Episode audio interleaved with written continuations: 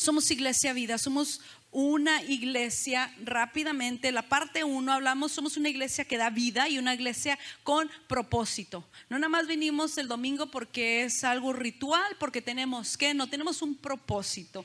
Entonces para eso existimos. Somos una iglesia que intentamos lo más que podemos de ser saludables. No perfecta, pero saludable, ¿ok? Porque no es perfecta porque, porque yo estoy aquí. Y yo no soy perfecta. Usted sí, pero yo no porque ahorita se mira muy guapo, muy bonito, pero queremos ser una iglesia saludable, con propósito. Hay cinco cosas en las que nosotros tratamos de balancear nuestro servicio, que es el ministerio, porque te ayuda a encontrar un lugar en donde tú puedas poner ese talento que Dios te ha dado. Creamos en el ministerio creemos en la iglesia local y creemos que Dios nos ha dado a todos algo en donde tú lo puedas hacer y puedas bendecir al pueblo de Dios y a donde Dios te ha plantado. Creemos en el evangelismo porque nos ayuda a cumplir nuestra misión en la vida. Compañerismo, porque todos necesitamos una sonrisa como la de Rafa en nuestra vida, ¿verdad? Creemos en el compañerismo porque todos necesitamos ese, ese texto que te diga, ¿cómo estás? Estoy orando por ti. Sabes, en la mañana recibí un texto muy lindo de, una de las chicas de, de, los jóvenes adultos, en donde no nomás me mandó un texto, un audio, donde ella estaba orando por mí, cubriéndome. Hacemos la vida juntos, no solos. Entonces, por eso las manitas que tanto, ¿qué es esas manitas? Eso es las manitas. Hacemos nosotros la vida juntos, lo hacemos juntos, no solos. Creemos en esto. Discipulado te ayuda a fortalecer tu fe, ¿verdad? Creemos que no solamente aceptas el Señor y ahí se queda nomás porque repites muchas frases positivas y porque vienes, no, no, creemos que tú puedes y debes de crecer en tu fe. Así que creemos en el discipulado y en la adoración porque nos ayuda a enfocarnos en Dios. La parte 3 que tuvimos fue que puedes crecer hacia la madurez espiritual, que es el discipulado. El día de hoy me toca a mí hablar del último propósito, que es adoración. Adoración. Ah, les puedo decir que esta es la primera vez que yo hablo acerca de este tema en la iglesia. Y esa es una de mis pasiones. Yo soy este ah, pastor de, alabanza, líder de alabanza. Y, es algo que a mí me llena, es algo que a mí me, ah, fortalece. Es la alabanza. Entonces cuando me dijeron que iba, este era el tema que yo iba a dar, me dio mucha alegría, pero también sentí mucho compromiso de poder trazar la palabra de Dios como tiene que ser. La adoración, le voy a decir qué es la adoración. No es un lugar, no es un evento, es un estilo de vida diaria. Eso es la adoración. No es un concierto, es un estilo de vida diaria. La adoración es algo que solo hacemos porque sentimos. Es que siento, sentí. Es algo que hacemos porque Él se lo merece. Si me va siguiendo, esto es la adoración. Nosotros valoramos la adoración porque nos enfoca en la grandeza de Dios, o sea, hace a Jesús el centro de lo que hacemos. ¿Quién es el centro? Jesús. ¿Quién es el centro? No soy yo, no son mis sentimientos, no es lo que me hicieron, no, el centro es Jesús. ¿Y qué es lo que sucede? Que cuando algo pasa, mi adoración no cambia para empezar porque mi centro es Jesús. Entonces nosotros como grupo de alabanza y de adoración que llevamos al pueblo de Dios, ese es nuestro enfoque. Nuestro enfoque es que Jesús esté en el centro. Y podemos mirar esto en la Biblia, en, en las una primer sacrificio de adoración que se hiciera, este, lo podemos mirar en Génesis y también después lo habla en Hebreos. Génesis habla de Caín y Abel, vamos a estar hablando de esto.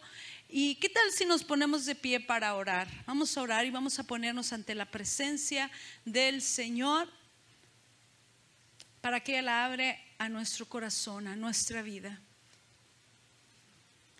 Señor, te doy gracias Dios en esta mañana, Padre.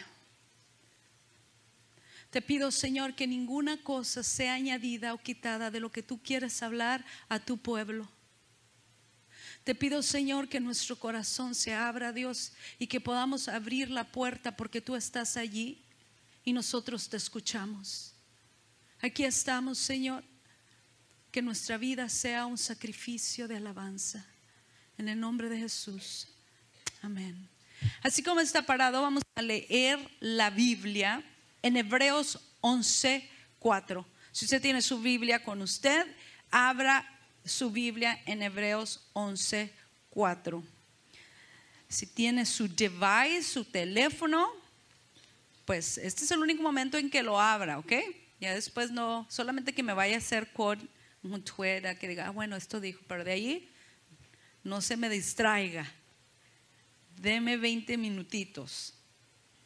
Dice en Hebreos 11:4. ¿Están allí? Por la fe, Abel, iba a decir, por la fe el pastor, por la fe Abel ofreció a Dios más excelente sacrificio que Caín, por lo cual alcanzó testimonio de que era justo, dando Dios testimonio de sus ofrendas y muerto aún habla por ella. Ahora nos vamos a, ir al libro de Génesis y nos vamos a ir a Génesis 4 y vamos a leer allí la historia de Caín y Abel. Conoció Adán a su mujer Eva, la cual concibió y dio a luz a Caín, y dijo por voluntad de Jehová, he adquirido varón. Después dio a luz a su hermano Abel, y Abel fue pastor de ovejas, y Caín fue labrador de la tierra. Y aconteció andando en el tiempo que Caín trajo el fruto de la tierra, una ofrenda a Jehová. Y Abel trajo también de los primogénitos de sus ovejas, de lo más gordo de ellas. Y miró Jehová con agrado a Abel y a su ofrenda, pero no miró con agrado a Caín y a la ofrenda suya. Puede tomar su lugar.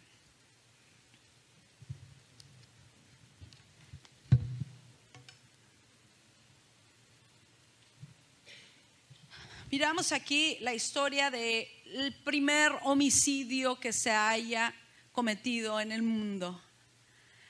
Y tal vez todos conocemos esto, y me estoy acordando ahorita que a veces recuerdo que a gente le gusta mirar este programa de 48 horas, 48 hours.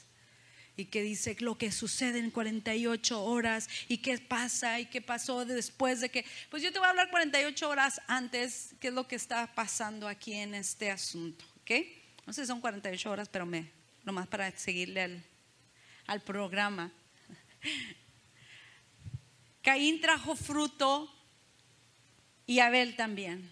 Trajo un sacrificio, trajeron los dos un sacrificio. Es, estos chicos fueron crecidos, ellos crecieron en la iglesia. ¿Cuántos de ustedes crecieron en la iglesia? Sí, aquí hay bastantes. Yo crecí, bueno, pues no crecí mucho, pero crecí en la iglesia. Eh, y, y, yo era tipo de, no sé cuántos les tocó eso, de que mamá, ¿me dejas ir con mis amiguis y que no sé qué, o quiero ir para allá? Sí, pero tienes que ir a la iglesia. O sea, la iglesia era una condición para muchos, o era, o era una, eh, depende de, vas a la iglesia, pues puedes ir. Aún cuando estábamos más pequeños, este, si vas a la iglesia te doy un dulce. Creo que Caín y Abel crecieron en ese ambiente. Crecieron en el ambiente en donde sabían que, que se llegaba el día en donde tenían que ofrecer este sacrificio. Entonces ese sacrificio que ellos iban a hacer era lo que nosotros conocemos como la iglesia. Fueron a la iglesia. Y para hacer esto había un orden. Había un tiempo, porque la Biblia dice que aconteció andando el tiempo. En otra versión dice el tiempo de la cosecha. Entonces había un tiempo hay una estructura. ¿Sí? Para aquellos que vienen a la iglesia dicen, ay, pero ¿por qué todo tan, por qué así? ¿Por qué no? Porque desde un principio miremos que hay una estructura de cómo adorar al Señor. Hay un tiempo, hay un lugar, trajeron, dice, trajeron, o sea, quiere decir que llevaban, lo llevaban a un lugar y también había una manera específica de hacerla. ¿Por qué sé esto? Porque dice que aceptó la ofrenda de uno y no aceptó la ofrenda del otro. Entonces hay una específica manera de cómo hacerlo. ¿Está de acuerdo? ¿Sí o no? Si no, un 800 quejas puede hablar si no está de acuerdo. Ellos al igual que por medio de sus padres habían escuchado la historia de cómo fueron expulsados del jardín, por qué hicieron, cometieron ese pecado de desobedecer a Dios. Sus hijos sabían esa historia porque sus padres se la habían contado. O sea, era el primer testimonio que habían escuchado, ya sabe, cuando van los prediclos evangelistas y les dice su testimonio, pues ellos fueron los primeros que escucharon un testimonio, fueron los de su padre y su madre. ¿Qué es lo que tuvo que haber para que hubiera ah, reconciliación con Dios y Adán y Eva? Tuvo que haber un sacrificio. De la única manera de confrontar el pecado era por medio de un sacrificio. Dios lo había hecho con sus papás, Abel lo había hecho, trajo este cordero y lo mejor de él. Y Caín trajo verduras. Caín trajo lo que él quiso. O sea, Dios le dice, mira, mira, Caín, te voy a decir una cosa. Tú vienes aquí y quieres traerme lo que tú quieras. Quieres, es como, quiero ir a la iglesia, pero no quiero confrontarme con mi pecado, pero quiero irme a sentar. No quiero lidiar con eso, aun cuando el Señor le está pidiendo, para entregar tu sacrificio tienes que confrontar tu pecado. Creo que muchas veces nosotros venimos el domingo y es el tipo de sacrificio, de adoración que damos. Queremos brincar todo lo que cargamos y todo lo que hacemos y solamente ir a la iglesia. I'm in church. It's okay. I deal with it later. Fue lo que Caín hizo. Caín no se confrontó con ese pecado. Quería ir a la iglesia sin confrontar su pecado primero. La razón por la que Jesús murió en la cruz por nosotros fue para pagar nuestros pecados. Él fue nuestra expiación. Le voy a decir y darle la definición de eso. La expiación es la eliminación de la culpa o pecado a través de un tercero. El sujeto culpable queda absuelto de cualquier pena por medio de un objeto, animal u otra persona. Entonces Jesús vino a ser nuestra expiación. Él pagó lo que nosotros nos merecíamos. Él pagó por nuestros pecados. Pero nosotros al no, no tomarlo en cuenta que eso es lo que Él hizo y es lo que Él hace, simplemente me quiero saltar ese paso, pero, pero estoy en la iglesia. Estoy en la iglesia. Y fue lo que Caín hizo. Si nuestra alabanza no está centrada en el que pagó los pecados por nosotros y no centramos nuestra alabanza en Él, entonces el Señor no recibirá nuestro sacrificio. Si tiene sentido por dónde vamos? ¿Me está acompañando? Abel adoró a Dios reconociendo que necesitaba a un Salvador. Él dijo, Señor, yo no puedo, he fallado y tengo que traer sacrificio porque yo sé que es lo que te tengo que traer. Yo sé que para alinearme contigo es lo que tú me estás pidiendo. Te voy a traer esta alabanza que tú te mereces y que tú me pides, Caín. Te voy a traer estas verduras. Y no me molestes porque me enojo. Ese era Caín. No le creyó al Señor. No creyó que lo que estaba pidiendo el Señor era lo que le estaba pidiendo. Muchos de nosotros sabemos qué es lo que Dios nos está pidiendo, pero no le queremos dar lo que Él nos está pidiendo. Eso nos está diciendo que tú no le crees a Dios, que Dios es mentiroso, que cuando Él te dice, yo quiero tu alabanza, yo quiero tu tiempo, yo quiero tu talento, porque yo quiero engrandecer tu territorio. Y cuando no lo haces, tú le estás diciendo a Dios, yo no te creo, yo solamente vengo a la iglesia. Y fue lo que Caín hizo, y fue lo que el Señor no aceptó.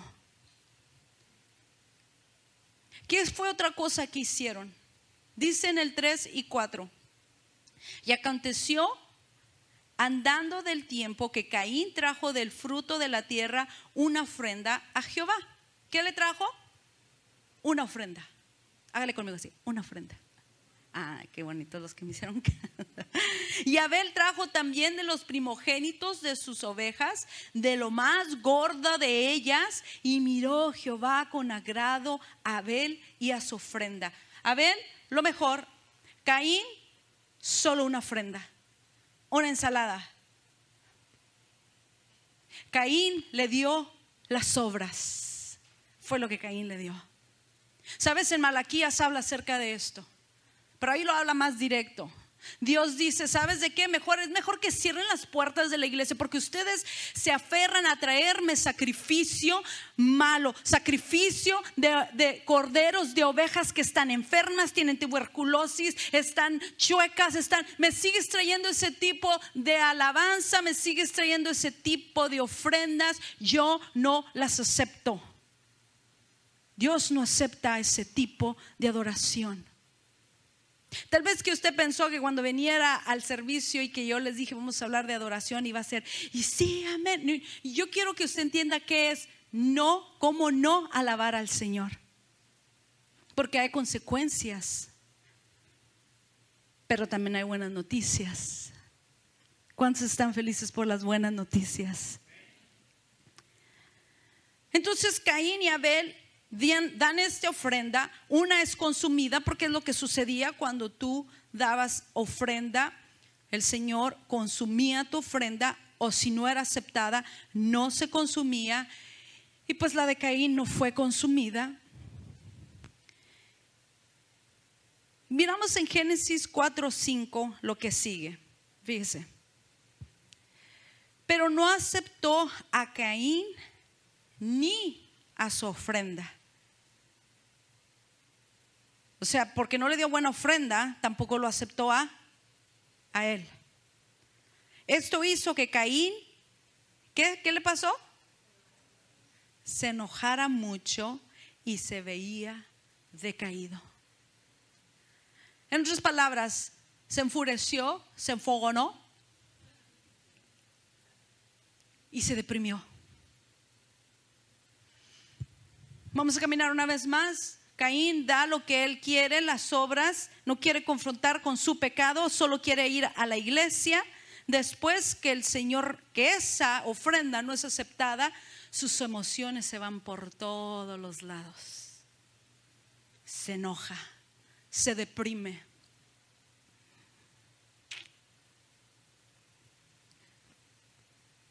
Las emociones estaban descontroladas. ¿Sabe? Su adoración no estaba conectada con Dios. ¿Sabe qué es lo que sucede cuando tú pierdes tu fe? Es cuando no hay una conexión con Dios. ¿Y sabes qué sucede cuando tú adoras? Tu corazón se une con el Dios, con nuestro Dios.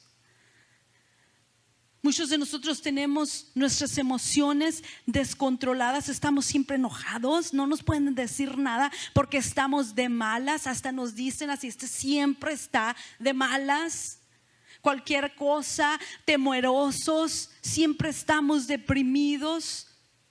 No nos llevamos bien con la gente. Entre más atrás nos sentamos para salir corriendo y no saludar a nadie, mejor y te preguntas, ¿por qué me pasa esto? No me gusta. Tal vez el domingo no estás dando la adoración que el Señor aprueba. Y se llega el lunes, y se llega el martes, jueves, y hay una desconexión, y llegas el domingo con una adoración que son sobras. Es como la comida chatarra. Yo le llamo cochinaditas. Una vez más, otro domingo, y no confrontamos. Y regresa el lunes y el martes y te preguntas, ¿por qué estoy así? Le dice el Señor en el 6, ¿por qué estás tan enojado? ¿Cuántos le han hecho esa pregunta a usted? Oh, estos no vinieron, ¿verdad? Los enojones no vienen. Le dice el Señor, hey, hey, hey, chao, oh, chico, oh, ¿por qué estás tan enojado? ¿Qué te pasa? Preguntó el Señor a Caín, ¿por qué te ves tan decaído? ¿Por qué estás deprimido? Fíjese la esperanza que le da. Serás aceptado, ¿sí qué?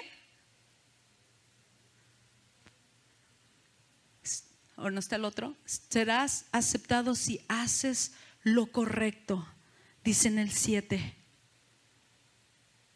La razón por la que estás tan deprimido es porque no estás haciendo lo correcto.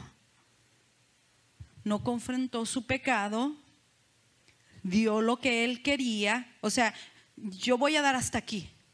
No, no, no exageres. No, no, no, exageres, mamá. No, no exageres así. Hasta aquí. Dios, come on, I'm here, estoy aquí, estoy en el servicio, voy a dar lo que yo quiero.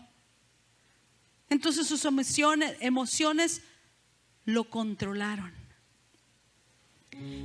Y el Señor le dice, no te puedo ayudar así. Pero si te niegas a hacer lo correcto, entonces ten cuidado. El pecado está a la puerta, al acecho y ansioso por controlarte. Pero tú debes dominarlo y ser su amo, ¿ok? Allí fue el Señor, fíjese, lo voy a decir. Pero si te niegas a hacer lo correcto, ten cuidado. Si quieres hacer lo que tú quieres, si no quieres escucharme, ten cuidado. Porque el pecado está a la puerta. Usted se puede imaginar una puerta y le da identidad a este pecado. No es el mismo pecado que todos pasamos. Todos dice la Biblia que hasta con la mente pecamos y por eso necesitamos alinearnos. Y esa es parte de nuestra alabanza diaria de que estaba hablando. Tú te tienes que alinear con el Señor y Señor, hijo, le pensé así, Señor, hijo, pero gracias Dios que aún viendo mi corazón así me ama, Señor. Perdón, e, esa es una, una limpieza diaria. No, no, Él está hablando acerca de estos pecados que tú escoges. Tú escoges y dices, hasta aquí te doy. No, no quiero. Entonces dice el Señor, cuidado ten cuidado porque el pecado le da identidad, está atrás de esta puerta. Al acecho y ansioso por controlarte. Usted lo puede ver como una bestia está detrás diciendo, ok, estoy listo, estoy listo. Y dice el Señor, ten cuidado, ten cuidado porque tu oración no fue aceptada. Ten cuidado porque no quieres confrontar tu pecado. Ten cuidado porque detrás de esa puerta está el pecado que te va a devorar. Entonces, iglesia, el pequeño problema que tenías se volvió en divorcio. Entonces, iglesia, el problema que tú tenías con una adicción, con, con algo se convirtió en una adicción. Ya no puedes controlar porque esta bestia tiró esa puerta y se apoderó de ti. Porque tus sentimientos están por todos lados, porque no quisiste traer la adoración que el Señor se merece. Y te preguntas, ¿por qué estoy pasando por todo esto? Fue una adoración no aceptada. El Señor dice, yo no puedo hacer nada con eso. Ahora el pecado te está dominando. ¿Eres violento, violenta? ¿Estás adicto a algo? ¿No puedes controlar tu boca, tus chismes, tus malas palabras, tus groserías? Porque el pecado te ha devorado. Todo porque tu sacrificio de adoración no fue lo que Dios estaba pidiendo. Él no puede hacer nada con eso, iglesia. Después del 8 dice, ciertamente, cierto día, si me acompaña, dice, cierto día que Caín dijo a su hermano, salgamos al campo. Mientras estaban en el campo, Caín atacó a su hermano Abel y lo mató. Un mal adorador se convirtió en asesino.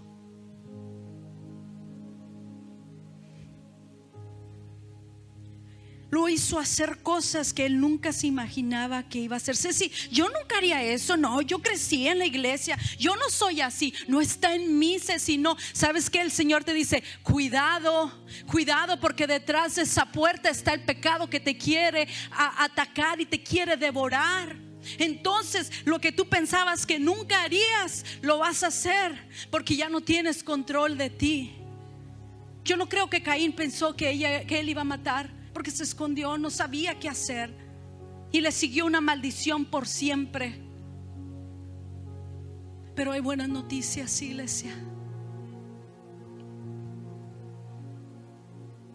Hay buenas noticias. El Señor tal vez dice, no puedo cambiar tu adoración, porque solamente tú puedes cambiar la adoración que le das a Dios, tu servicio tu vida. ¿Qué es lo que quiere que el Señor cambies? Tu forma de llegar a Él. Entonces todo cambiará. Imagínate que fuera que tu adoración siempre fuera aceptada. Que hubiera sido que si la adoración de Caín hubiese sido aceptada. Hubiera podido controlar sus emociones, tal vez nunca hubiera matado Abel. El pecado se hubiera ido de esa puerta y no lo hubiera devorado. Le voy a pedir al grupo de alabanza que pase porque juntos vamos a adorar al Señor. Juntos vamos a adorar al Señor. Que fuera si esto fuese diferente. Que fuera si nuestra adoración es aceptada por el Señor. No, no, no soy perfecto, Señor. Yo no soy perfecto, Dios, pero te necesito. Aquí está, Señor, mi corazón. Y sabes, tal vez no lo he hecho bien.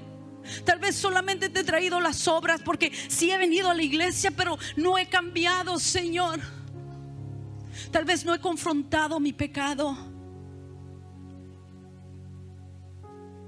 Tal vez hay mucho más de lo que el Señor quiere hacer. Y sabes, cuando la vida llegue a ti, cuando la vida te ha tratado mal, cuando tu corazón ha sido quebrado en mil pedazos, es hora de adorar. Cuando ya no puedas más y has fallado vez tras vez, y las circunstancias te llevan a un lado que tú nunca creías Iglesia, es hora de adorar. Cuando has venido domingo tras domingo y tu situación parece que es la misma, cuando empiezas a adorar, tal vez el problema no se va de inmediato, pero sabes lo que cambia en la manera en que tú lo ves. Ese problema ya no es dueño de ti, porque el enemigo está detrás de esa puerta. Cuando ya no puedas más, cuando tu vida no pueda más, es hora de adorar. Porque dice la palabra que el Señor habita en medio de la alabanza de su pueblo. El Señor aquí está.